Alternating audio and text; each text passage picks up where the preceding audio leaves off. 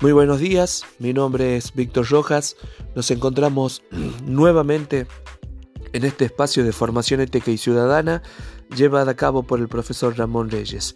En esta ocasión vamos a hablar del que controla el lenguaje tiene el poder. Iniciar esta reflexión desglosando el título me parece el mejor modo para acercarnos a la palabra control, ya que es clave para ejercer el poder desde el intelecto. Quizás no sea necesario citar el contexto europeo para comprender esto. Ya lo dice el himno a Sarmiento. Con la espada, con la pluma y la palabra, y la palabra está ligada al poder de la religión y a todo lo que se obtuvo en nombre de Dios. Somos seres sociales y con el hecho de serlo nos obliga a comunicarnos, haciendo uso de la lengua como un sistema de signos. Esto permite ser decodificados que el emisor juegue con él, que construya proposiciones que suenan bonitas al oído y un puñal a la inteligencia de un pueblo.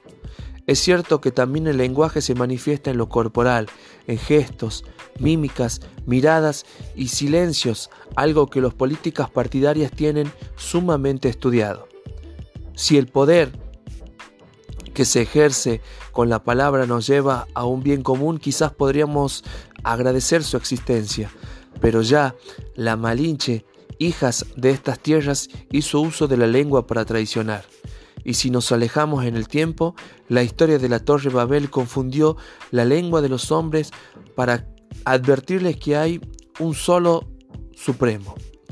Hoy el poder no tiene no lo tiene el erudito que explica, refuta y fundamenta. Hoy el poder lo tiene aquel que durante épocas fue haciendo trabajo de hormigas para que un pueblo enriquecido por la naturaleza misma pierda su esencia de la dignidad, con un enunciado tan poderoso como nosotros vinimos en barco.